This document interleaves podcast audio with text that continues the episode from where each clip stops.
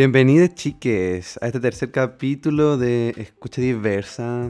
Ya hemos agarrado vuelo, como, como lo hemos pensado. Eh, y ahora, después de la conversación que tuvimos con Sara Vera, eh, bastante reflexiva en su momento, ahora voy a presentarle a nuestra siguiente invitada que viene viviendo hace poco ya aquí en Valdivia, conociéndose no sé mucho el territorio, pero ya inserto como en... ya inserto en él, hay que decirlo. Y con aquí presente a Felipe Fontesilla, director del Centro de Estudio de la Realidad Social.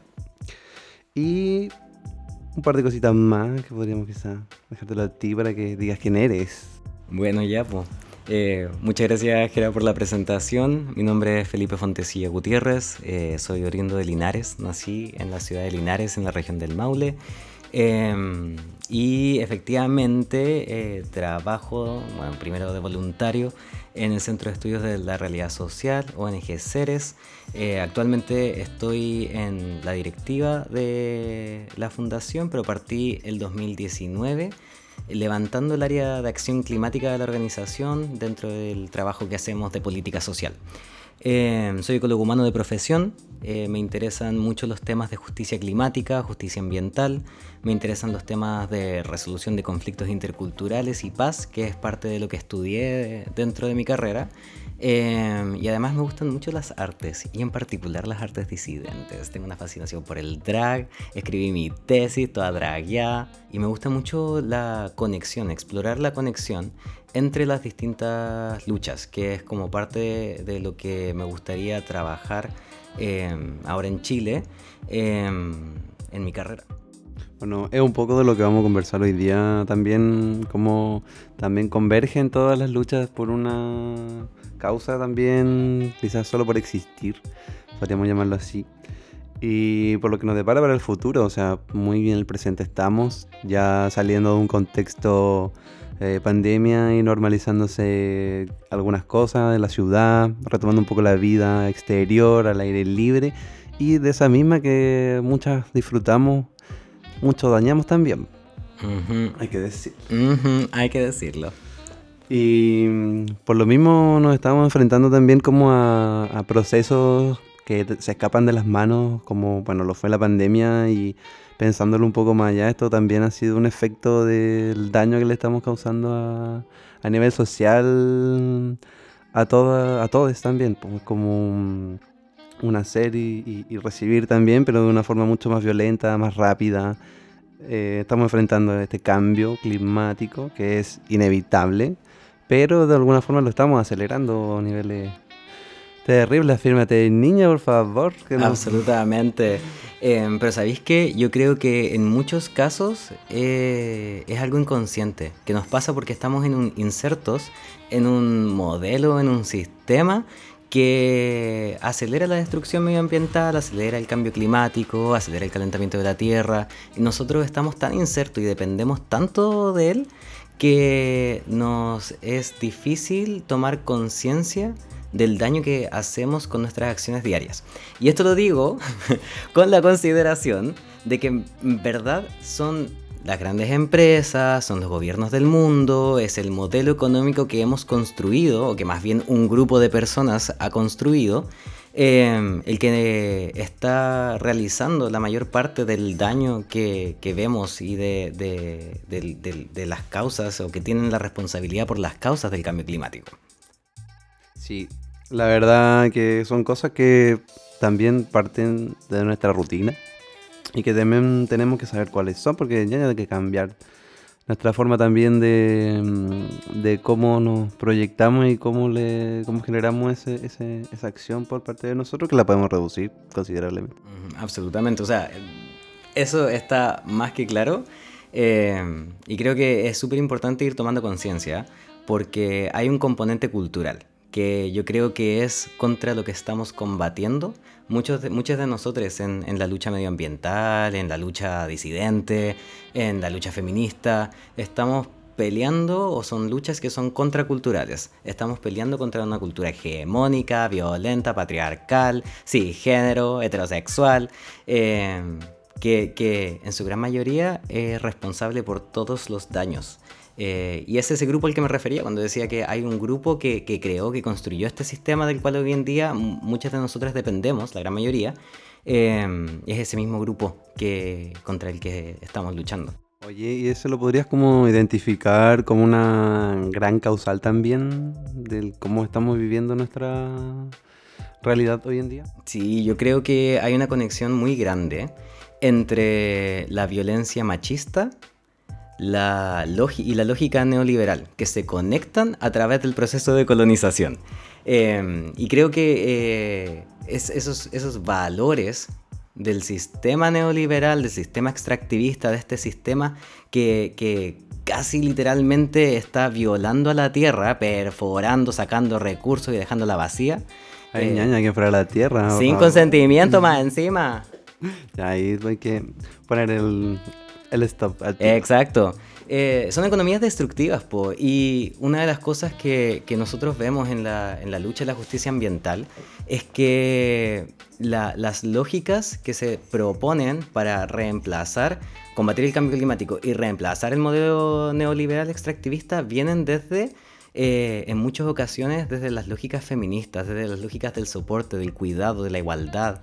Em, son, son economías regenerativas. Muchas veces nos referimos a economías regenerativas que ponen el cuidado al centro de todas las prácticas de, desarrollo. Oye, son muy datos también interesantes lo que tú comentas y también un poco explicando y conectando todo lo que de alguna forma está relacionado y repercute si es de un lado en el otro y así va. Ahora, yo para este podcast tuve que prepararme un poco más porque tuve que tomar algunas notitas ah, para enfrentarme con datos duros, dijo la cola. Esa es tu eh, tarea. Sí, sí, sí. Y porque si no, no podría. Bueno, hay un término a mí que me quedó dando vuelta para que nosotros pudiéramos grabar y entenderlo mejor también, que se trata de, la, de una visión ecofeminista sobre el cambio climático. ¿A qué se puede referir como ese término en sí o, a, qué punto? Hay eh, varias teorías del ecofeminismo que van desde la lógica regenerativa Em, exclusivamente referida como a términos de, de protección de, y recuperación de biodiversidad, hasta eh, pensamientos que buscan transformar toda esta lógica patriarcal de la que me estaba refiriendo. Hay grandes exponentes de, del ecofeminismo y lo dejo como recurso para que la gente estudiosa que quiere saber más son Yayo Herrero, Maristela Svampa en Latinoamérica y en India que este tal vez sea un, nombre que les resuene Wanda Shiva eh, es una activista medioambiental ecofeminista que para muchos ha sentado las bases del ecofeminismo. Y, eh, y, no me atrevería a darte como en detalle una definición particular de lo que es el ecofeminismo, pero sí algunos principios eh, incluyen las prácticas de cuidado, incluyen una nueva relación con la naturaleza, implican o incluyen el sostenimiento de los ecosistemas y eh, la regeneración a través, de, a través del cuidado. Pero también incluyen un componente social en muchas ocasiones eh, que tiene que ver con la igualdad, la participación, la equidad eh, y, toda la, lucha machista. Erradicar el machismo desde nuestro sistema y nuestro en todos nuestros sistemas. Sí, sí, sí. Los cis, los heteros, todas, todas. Oye, y retomando un poco sobre lo que tú mencionabas de esto de eh, reconstruir, generar una nueva relación con la naturaleza, em, yo creo que igual las colas desconocemos mucho de qué hacer también como más allá de andar travestías algunas, eh, cosas así, podemos pensarlo quizá ahora de una forma más ecológica, porque también son cosas que se gastan materiales.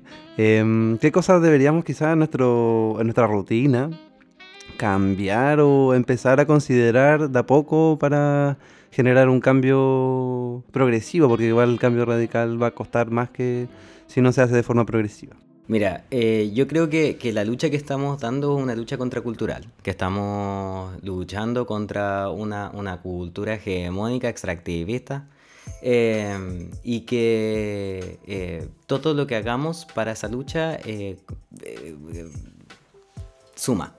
eh. Y, y, e, eso para mí es súper importante porque muchas veces podemos perder perspectiva pensando que son exclusivamente nuestras acciones las que van a generar el cambio o nuestra inacción, nuestra falta de acción, la que va a continuar perpetuando el sistema en el que vivimos hoy en día. Eh, o podemos verlo como desde la, la, pintura más grande, ¿cierto? Como con una perspectiva, una escala mucho más grande y decir, no, solamente podemos conseguir el cambio que queremos si es que las empresas y los gobiernos se ponen con las medidas, la urgencia necesaria y le toman importancia a la temática. Em, pero yo creo que todas las acciones eh, añaden un granito de arena. Así que creo que súper, para mí por lo menos eso es motivante, cuando de repente me pierdo en la lucha y empezamos a ver todos los temas de las negociaciones internacionales, de que son 100 compañías que contribuyen con el 70% de eh, emisión de gases de efecto invernadero, eh, uno se puede perder un poco. Eh, eso para contextualizar mi respuesta. Em, habiendo dicho eso, creo que las acciones pequeñas en los cambios de estilo de vida, eh, que, sean acciones conscientes también, son importantes. Acciones como el reciclaje, como el compostaje, como la reducción de la utilización del agua, em, como el ser consciente sobre cuánto consumimos y cuánto desechamos. Em, creo que eso es súper importante. La, la, industria textil, por ponte tú, es súper contaminante. Em, y hoy en día tenemos que hay mucha ropa que es muy barata y muy desechable. Em, entonces... No hay como la ropa de feria tampoco, ¿eh? que es la más... Se la puedes poner una y otra y va a seguir siendo así de regio. ¿eh? pero no hay como la ropa reciclada. también. Su pyme de upcycling yo creo que por ahí va la cosa, las economías circulares lo van a hacer todo en el futuro, escúchame ahora. Eh, las travestis lo van a agradecer.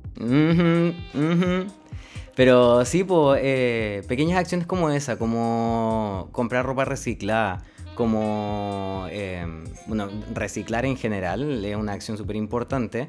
Eh, separar tu basura, que te ayuda a, pensar en cuánto estás consumiendo.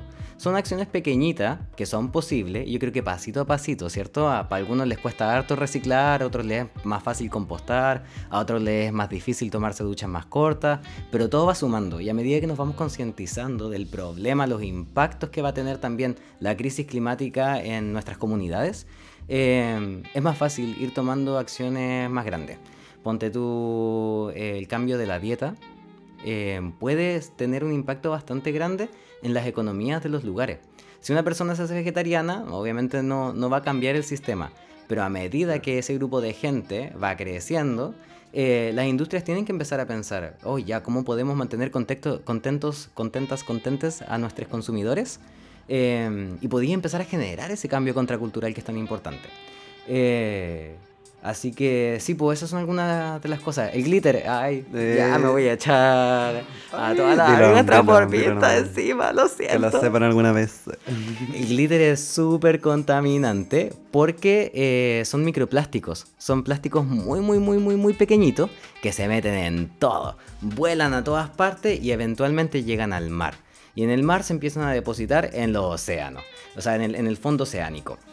Em, y así es como contribuyen a que el mar se esté llenando de plástico, se esté contaminando, se queda ahí por miles de años. Porque hoy día están haciendo la competencia de que el cuál mar es el más plástico de todo.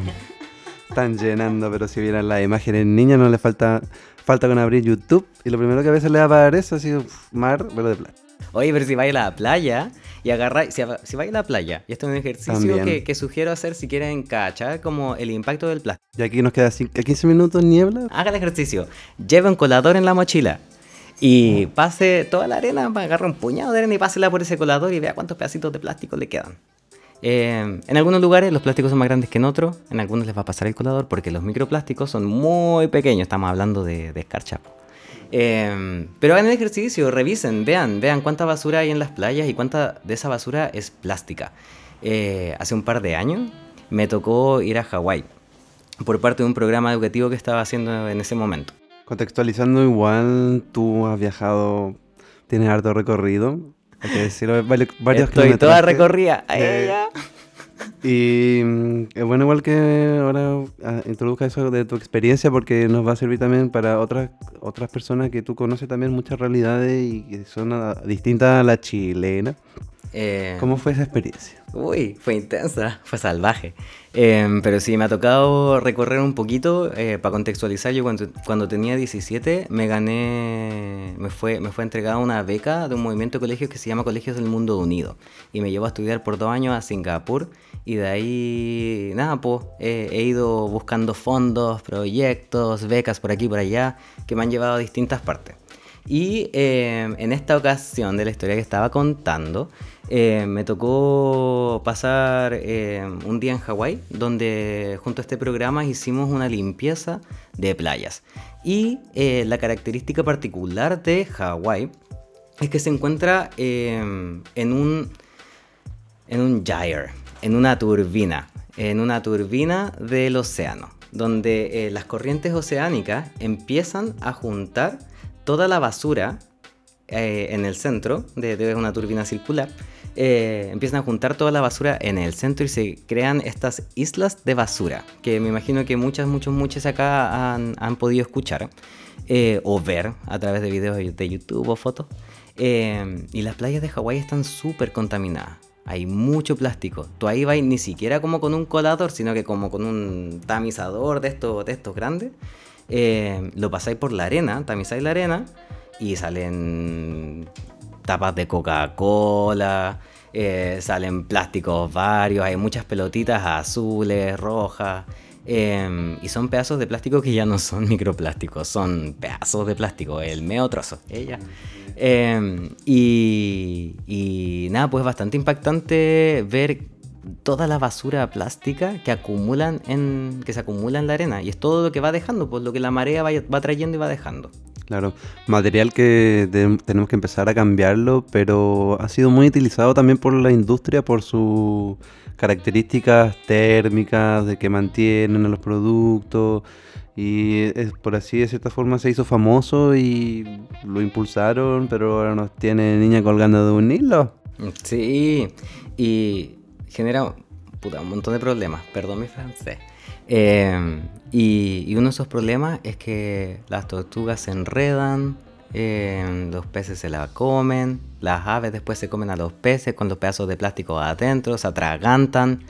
Eh, entonces empieza a generar problemas también para la biodiversidad, empieza a, dejar, eh, a afectar en términos de salud al ecosistema entero. Sí, y esa basura que no solo llega al mar, sino que también se esparce a los bosques y que también están generando últimamente los incendios que nos tienen también bastante preocupados. Em, hace un par de años sufrimos una quema importante del Amazonas, donde tú, y se deben también como a, a, microbasurales o que se generan de forma ilegal. Em, yo, yo tengo ahí un, dato sobre, sobre los fuegos. Em, ah, y no porque soy piromano. No, ¿A, quién vamos a exhibir? Ella. Eh, los fuegos en un bosque nativo, en muchos bosques nativos, em, son parte natural del ciclo del bosque. Em, que se quemen un poquito no es anormal.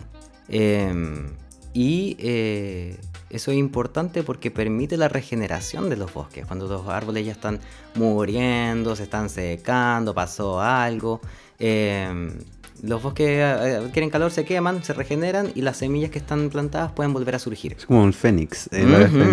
Claro, de la ceniza saca las alas de nuevo. Igual que una, ya. Eh, y, claro, pues el problema es. Eh, los problemas son dos. Uno, que en muchas partes del mundo el sistema de protección de bosques impide los fuegos. Esto es algo que pasa en Estados Unidos. El sistema de protección de bosques impide los fuegos, entonces tenéis mucha yesca acumulada que cuando se quema, quema todo. Quema todos los bosques forestales, se prenden y genera mucha temperatura. Y esa temperatura impacta el suelo, suelo que muchas veces se han acumulado eh, por cientos de años. Eh, y tienen muchas semillas, tienen, tienen historia, tienen mucha historia. Tú puedes agarrar el polvo y echar eh, por dónde ha pasado, de dónde viene. puedes agarrar el polen y, y ver qué tan viejo es, cómo era el ecosistema en ese momento, pero los fuegos hoy en día lo que hacen es quemarlo todo quemar el suelo, este suelo ancestral, y no permitir que nada vuelva a crecer. Em, el otro problema, el segundo problema, que genera el mismo impacto, eh, son, los, son las forestales, Ah, los monocultivos. Es importante hablar de eso en Chile. Sobre todo acá en Chile, sí. Y Valdivia también que tiene presente, eh, hay un par de forestales bastante latentes. En el foco de la mira. Ujú, indeed. Em, pero sí, pues nosotros en Chile con la industria forestal vemos eso, que el monocultivo de eucalipto y el monocultivo de pino eh, contribuyen a esa destrucción masiva de suelos. Y si no tenemos suelo no podemos plantar. Y eso, eh, además de ser una amenaza para la biodiversidad, eh, es una amenaza para la industria agrícola. Entonces, y noso- nosotros en Chile, que, que somos un país altamente agrícola, eh, nos es súper importante pensar en la protección, en el uso del suelo y en, en- en todo lo que eso conlleva. Oye, muchos de esos territorios también, eh, hay que decirlo, que en Chile se vulnera mucho el derecho humano de la participación de los, en los territorios indígenas. Se- eh, muchas veces llegan y se ponen y no pasa por ningún tipo de consulta. Y también está este, que es- este proyecto que se va a construir sobre el humedal Angachilla, que va a conectar con Avenida Circunvalación, tiene una doble vía, tiene un ancho de 33 metros y pasa por Villa Galilea. La idea es conectar desde ahí hacia las Mulatas y Arica, donde hay un embarcadero que uniría una ruta comercial, hay que decirlo, es una ruta comercial. Y que tiene un, bueno, va a tener un impacto comunitario bastante grande, eh, sobre todo porque Angachilla significa el lugar de zorros, nombrado como por la comunidad originaria mapuche. Y es un sitio ceremonial. Yo creo que muchas de las problemáticas también, inclusive a nivel territorial, pasa por esa invasión o ese poco respeto al- a los territorios que son ceremoniales. Genera mucha tensión. Aparte de que va, a interferir en las más en, en 121 especies de fauna, 85 especies de flora que van a ser afectadas y ese proyecto ya se aprobó y todo eso corre peligro. Y cuando hablamos de esa cantidad de vida que tenemos en un ecosistema, podemos también hacer referencia a una gran biodiversidad. Así como nosotros también intentamos respetarnos entre humanos con ser diversos, diverses y desde, no sé, los que expresamos lo que sentimos, también no podemos dejar ese pensamiento especista y, y apartarlo, y sino que también hacerlo parte de nosotros, esa biodiversidad, como viene a, a hablar la palabra, de algo biológico. A mí ahí me gustaría ofrecer, tal vez, una comparación y una analogía.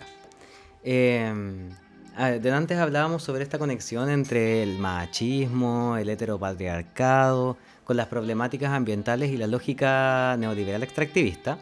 Y eh, nada, po, un ecosistema sano es diverso.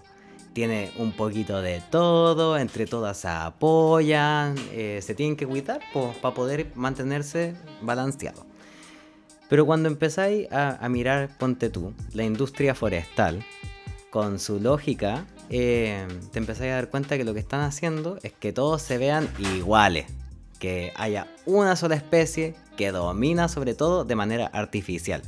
Y creo que es muy pertinente comparar esa lógica con la lógica patriarcal, con la lógica heteropatriarcal, que normaliza una forma de ser, que normaliza un tipo de cuerpo, y que todo el resto, todo lo que es diferente es malo.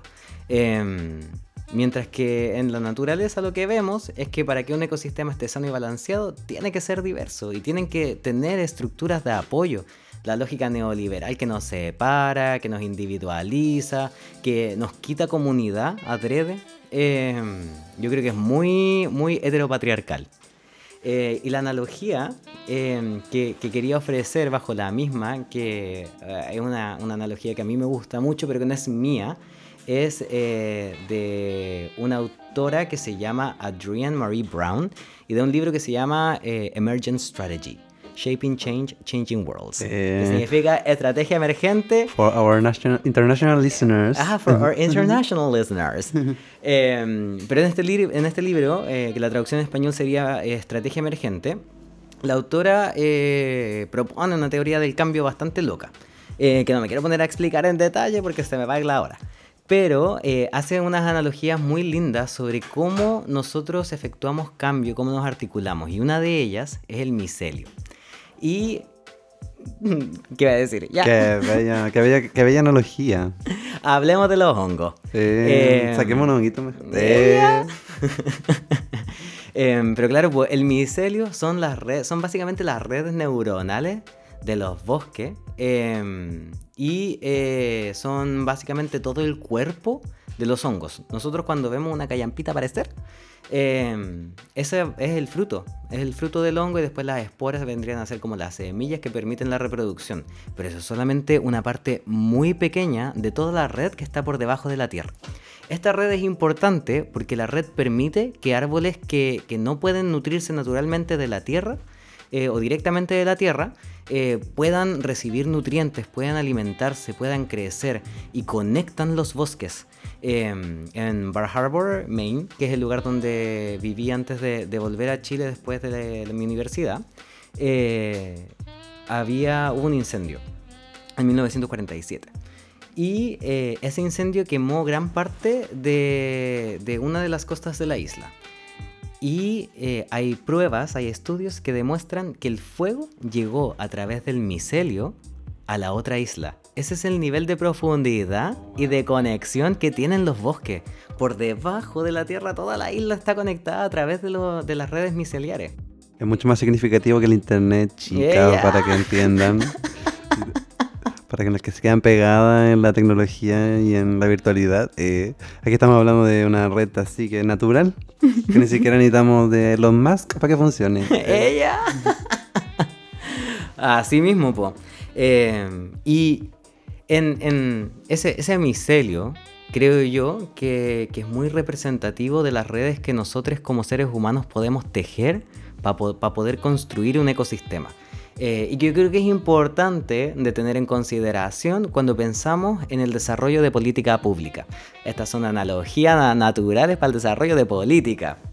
Esto es lo que hace un ecólogo humano. Te Eh, digo altero, para eh. quienes se preguntaban. Así que ahora puede ir a Netflix eh, Ella. y ver un documental muy regio que ahí también está disponible. Si se quieren profundizar en los temas de micelio, porque la verdad es que muchas veces también lo ignoramos y, y en verdad es como nuestra red de conexión y comunicación, inclusive con la naturaleza. Pues la misma naturaleza se comunica a través del mismo micelio. Así Ujú. como Avatar, ¿alguna vez vieron Avatar? Así Eh, mismo. Muy algo así, como esta conexión, nos falta sacarnos algo del cuerpo para que nos conectemos. con- la con trenza, ¿dónde está la trenza? Es lo que nos falta, ñaña.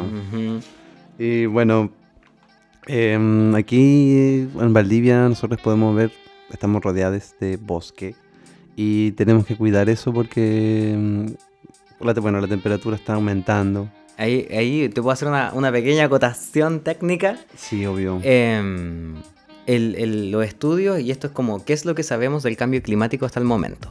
Eh, lo que sabemos por estudios que ha hecho eh, el Panel Intergu- Intergubernamental de Cambio Climático, o IPCC, es que la Tierra se ha calentado un grado promedio, globalmente la, la Tierra entera, em, por sobre los niveles preindustriales, que es cuando empezamos a medir, eh, eh, la cuando vemos la- las mediciones de temperatura. Ah, ya, entonces me estaba confundiendo conmigo. Eh, Ujú. Em, Que uno sube dos grados anuales. Ahora, así como vamos, yo creo que con la aceleración del calentamiento de la Tierra, en algún momento podemos estar ahí, si es que no lo frenamos ahora.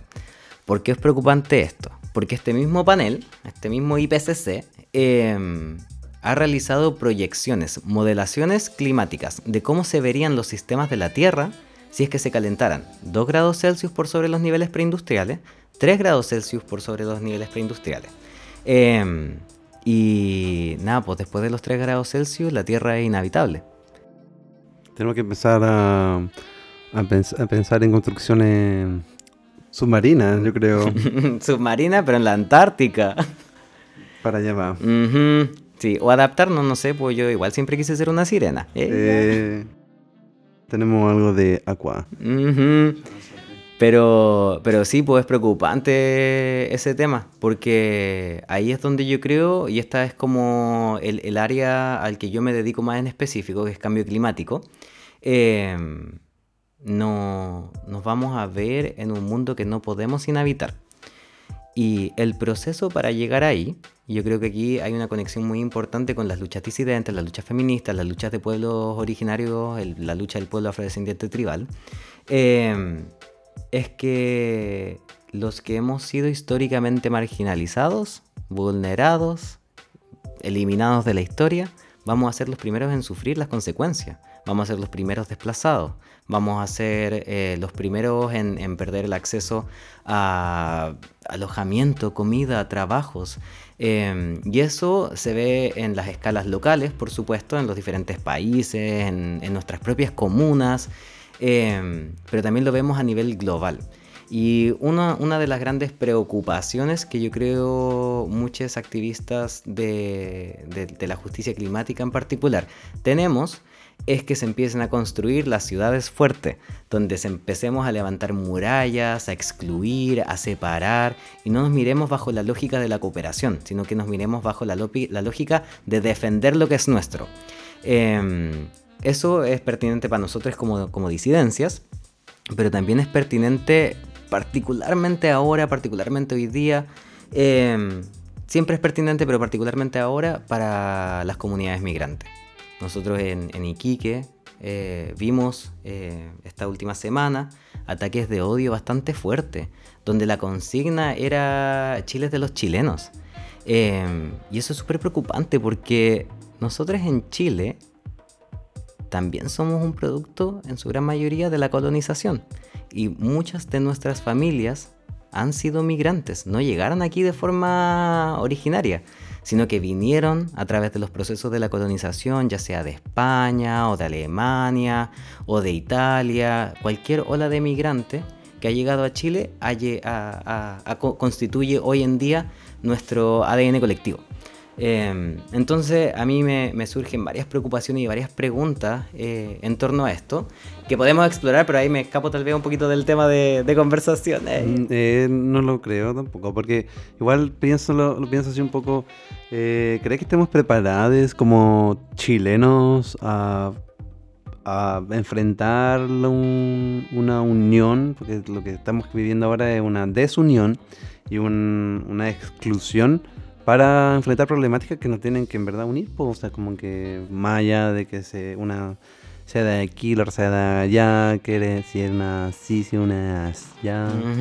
Yo creo que estamos en un momento de cambio bien, bien intenso en el país. Yo creo que está surgiendo em, un, una propuesta contracultural de nuevo, ya eh, bastante, bastante interesante y bastante importante. Lo estamos viendo en nuestra política.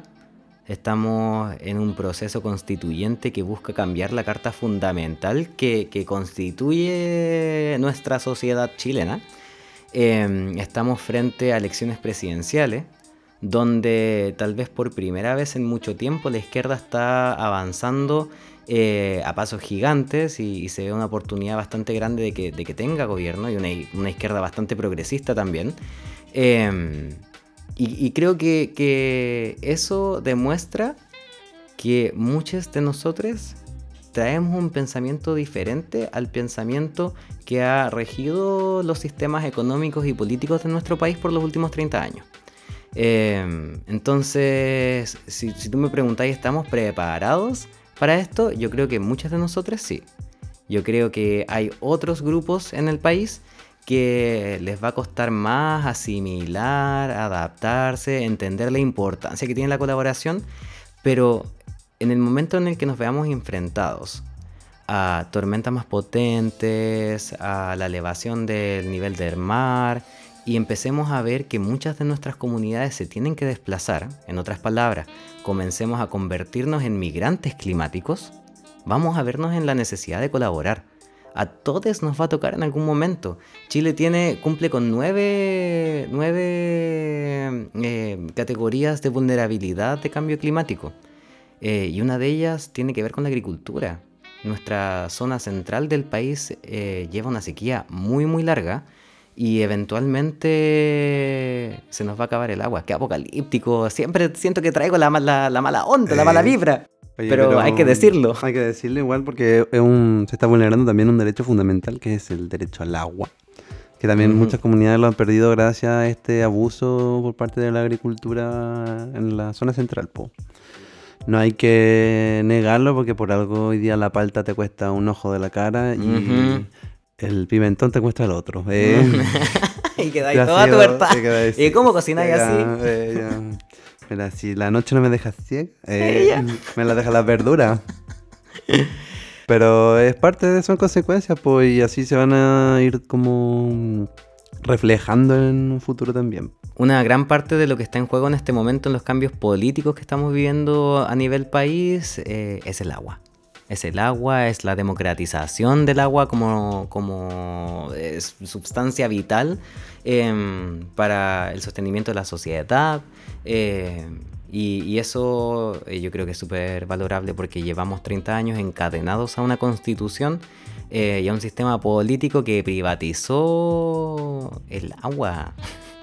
Somos el único país donde el agua es privada. Creo que sí, del, mundo. Sí. ¿Qué dije? El único. Ah, somos el único país del mundo, sí, ahí sí. del planeta, dijo la otra. Pero... somos el único país de Chile. Para allá vamos. Si es que no logramos llegar a Marte. Eh, antes de que esto se acabe. Oye, y esta agua vital que también eh, recorre nuestros ríos y que ha impulsado la construcción de hidroeléctricas para generar energía. Otro punto encuentro yo que en Chile se están como inclinando o haciendo el intento de, porque siempre somos intentos de algo, nunca somos algo concreto. Eh, el experimento. Muy una. Eh, y mm, desde eso en la región se construyó una hidroeléctrica que se llama San Pedro, la famosilla. No sé si después de este podcast me van a querer, no sé, funar los empresarios. Sí, eh, yo también me veo canceladísima. Pero una vez más ha sido para la bruja que ese grupo ahí en el sector de los lagos, Panguipulli, y que dio su origen en el año 2007. Em, es una también de las más latentes, aparte de lo que está ocurriendo en Angarchilla, sobre la central hidroeléctrica San Pedro.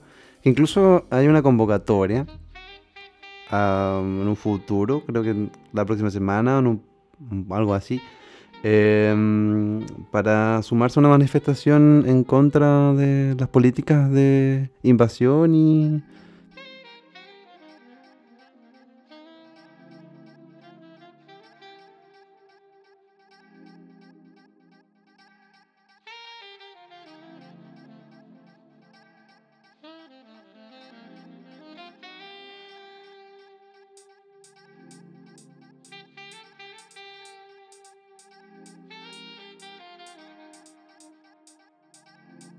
La huelga global por el clima.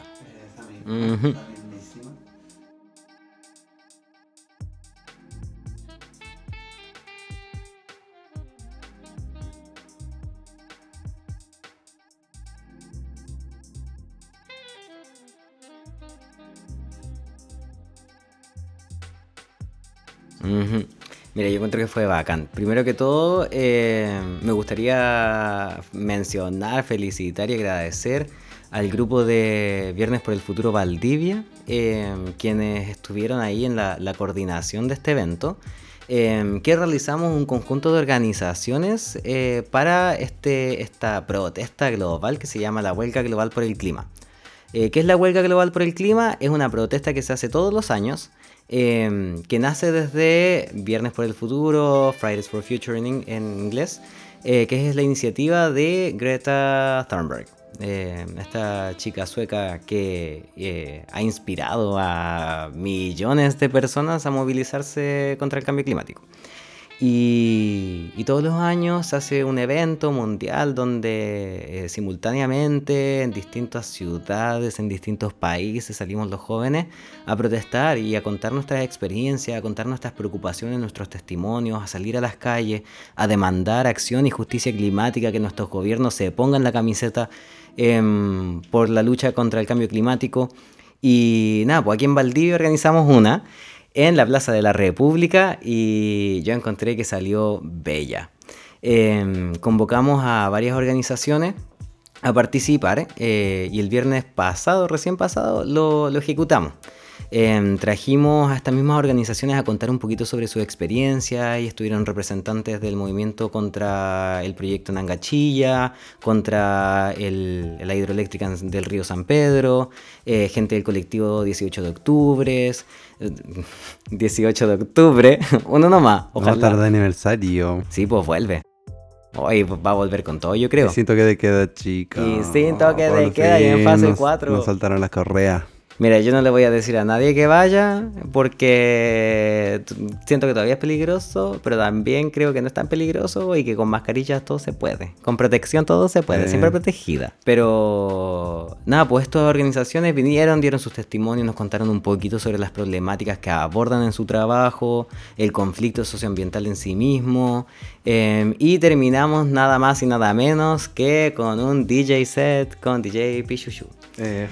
Sí, así que nada, pues fue una jornada de articulación, de encuentro, pintamos en el, pintamos con tiza mensajes, eh, armamos lienzos, así que fue la verdad es que una experiencia bastante bonita de, de poder juntar a hartas personas para, para, conversar, dialogar, conocernos a las personas que estamos en el movimiento y a las personas que están interesadas en lo que tenemos que decir y en lo que estamos trayendo.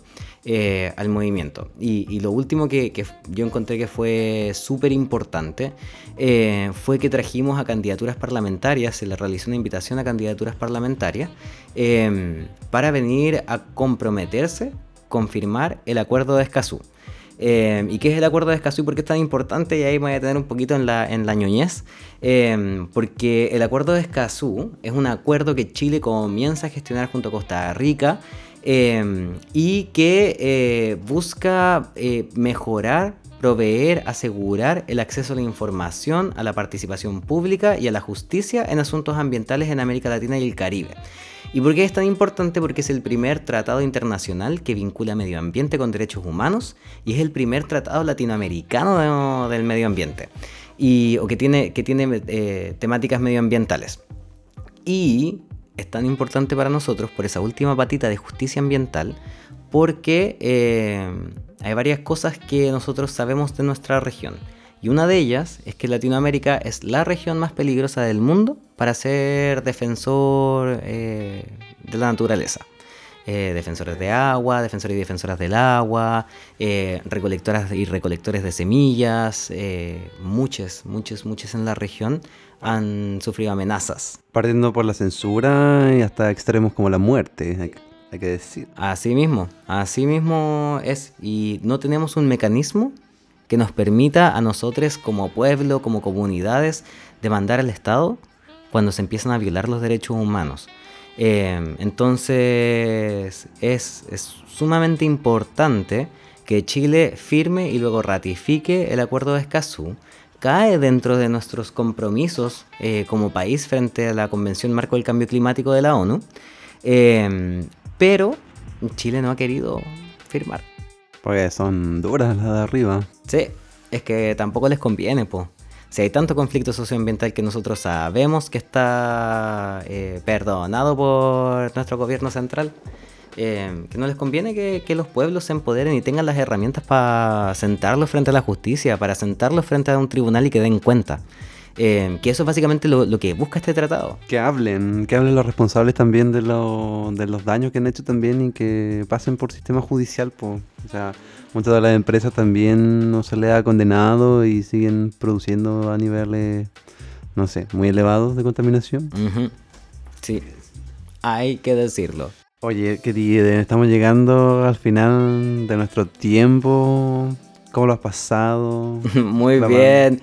Muchas gracias por darme una avenida para hablar de todas estas eh, cosas que a mí en lo personal me apasionan, que no muchas veces tengo la oportunidad de, profundizar, eh, tal vez como me gustaría. Eh, y, de, poder también elevar, como conectar las luchas, eh, la lucha feminista, la lucha disidente con la lucha ambiental, porque al final de cuentas, eh, si no hay planeta para existir, no vamos a poder existir y resistir. entonces es súper importante que vayamos también concientizándonos responsablemente para saber, por último, sobre qué estamos tomando decisiones, cómo impactamos nuestro ecosistema y nuestro medio ambiente y por qué es tan importante también eh, apoyarnos entre nosotros. Habemos muchas, eh, habemos mucha escuela en esta lucha, eh, vamos apareciendo de a poquito y es maravilloso porque hay comunidad, pues estamos construyéndolo con una perspectiva diferente. Eh, y creo que eso es sumamente valorable, como los niveles de participación de mujeres y disidencia en la lucha medioambiental es bacán. Eh, y traemos perspectiva, traemos conversaciones interesantes eh, y eso se valora, porque estamos construyendo un mundo desde una perspectiva distinta. Construyendo y desconstruyendo. Y deconstruyendo, sí, porque una tiene que estar muy deconstruida para estar acá. Bueno, y sin futuro no hay fiesta tampoco, hay que decirlo así que para que también nos entremos a preocupar las que eh, somos parte del circuito y hacemos contracultura de otra forma. Eh, podemos también hacerlo eh, incentivando instancias como raves para congregar y visibilizar problemáticas medioambientales. Lo tiro como un palo para las que les gusta organizar cosas. Mm, amo. Porque siempre van a haber espacios para, para poder luchar y encontrar las disidencias el feminismo, el antipatriarcado, por así decirlo mejor, de alguna forma. Y mm, nada, pues dejarles invitadas también a que nos sigan escuchando, que reciclen en sus casas, que para el carrete, después del carrete, no sé, separen las botellas de vidrio con las de lata, guarden las colillas en otro lado. Em, pequeños tips también yo creo que nos pueden servir eh, para las eternas que les dicen eh, lograr también cambios eh, desde nuestra casa, aunque sea un granito de arena, si sumamos varios granitos de arena, vamos a hacer. Una playa. Ya. Una playa artificial en Dubai.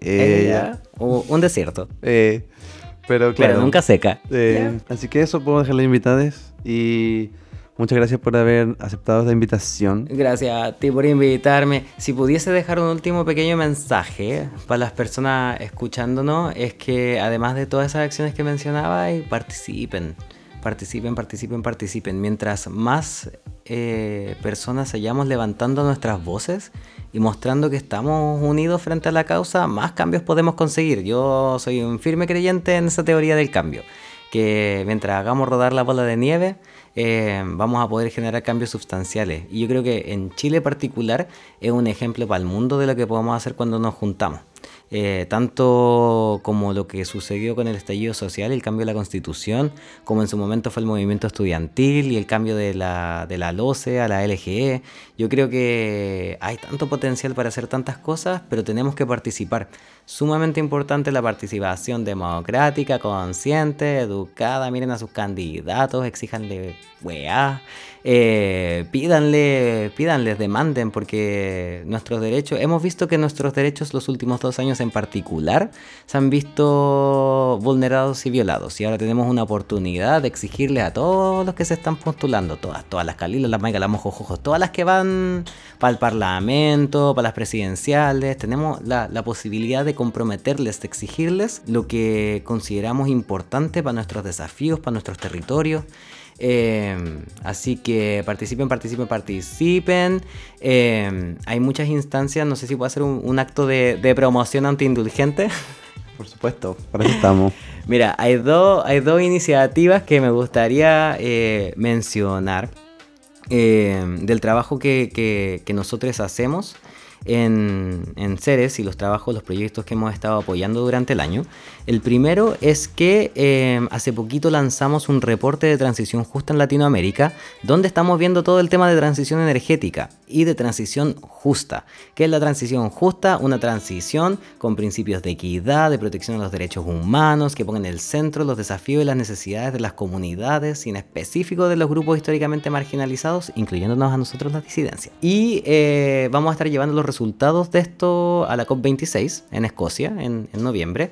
Vamos a estar conversándolo con otras organizaciones a nivel mundial, entonces los invitamos a los puedo invitar a seguirnos en redes sociales Transición Justa en Latinoamérica para que puedan ver nuestros recursos, Transición Justa en eh, es nuestra página web para que puedan ver todos los recursos que hemos generado a través de estos procesos que hemos tenido este año.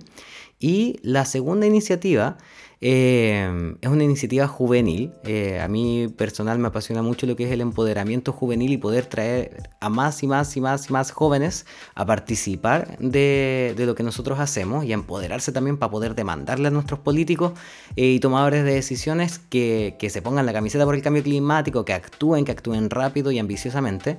y en este momento estamos en plena ejecución de la primera conferencia de la juventud local del marco de la Convención Marco de Naciones Unidas por el Cambio Climático. Y estamos haciendo talleres informativos sobre cuáles son las negociaciones que van a estar en juego en la COP26 y eh, estamos abriendo un proceso participativo para que quienes vamos a estar en la conferencia, quienes vamos a estar participando de, los espacios juveniles también, podamos llevar las posiciones de los jóvenes chilenos a, esto, a estos espacios internacionales y que podamos elevar las realidades, nuestras experiencias, lo que consideramos importante, lo que vemos como nuestros desafíos. Y nada, pues si no saben nada sobre todo esto que hablamos el día de hoy, eh, vengan igual, porque van a aprender algo, van a irse con algo, les va a permitir reflexionar tal vez sobre algo. Eh, y nada, pues todos los puntos de partida son un comienzo. Y lo que hay que hacer es, dar el primer paso nomás. Y de ahí para adentro, de ahí para adelante, uno se van abriendo las puertas. De ahí que se, se genere una, ahí también una metodología también para que podamos cambia la cosa. Esa es la idea. Así que muchas gracias por escucharnos, muchas gracias por asistir. Em, asistir, le dice la otra. Ella. Pero eh, nos escuchamos pronto. Muac, muac. Muac, muac. Gracias por la invitación. Besitos. Vuelvo pronto. Muchas gracias. Ay, ¿ya pagaron esta cosa?